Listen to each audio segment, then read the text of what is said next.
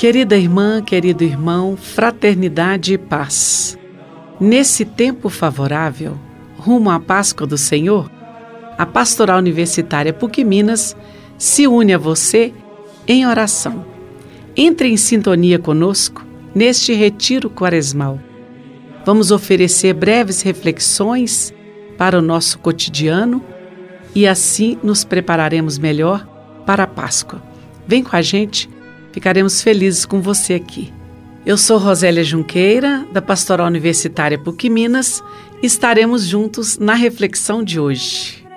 Sexta-feira da quarta semana da Quaresma. Enquanto ensinava no templo, Jesus exclamou: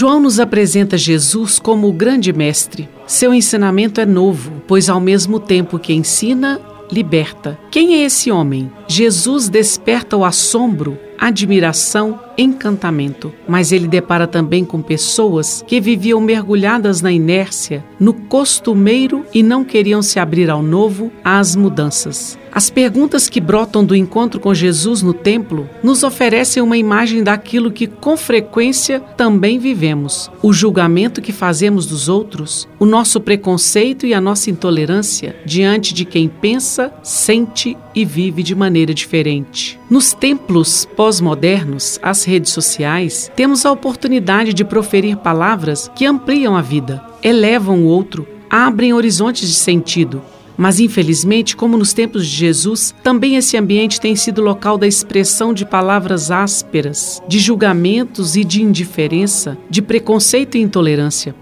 Essas atitudes não deixam espaço para o novo.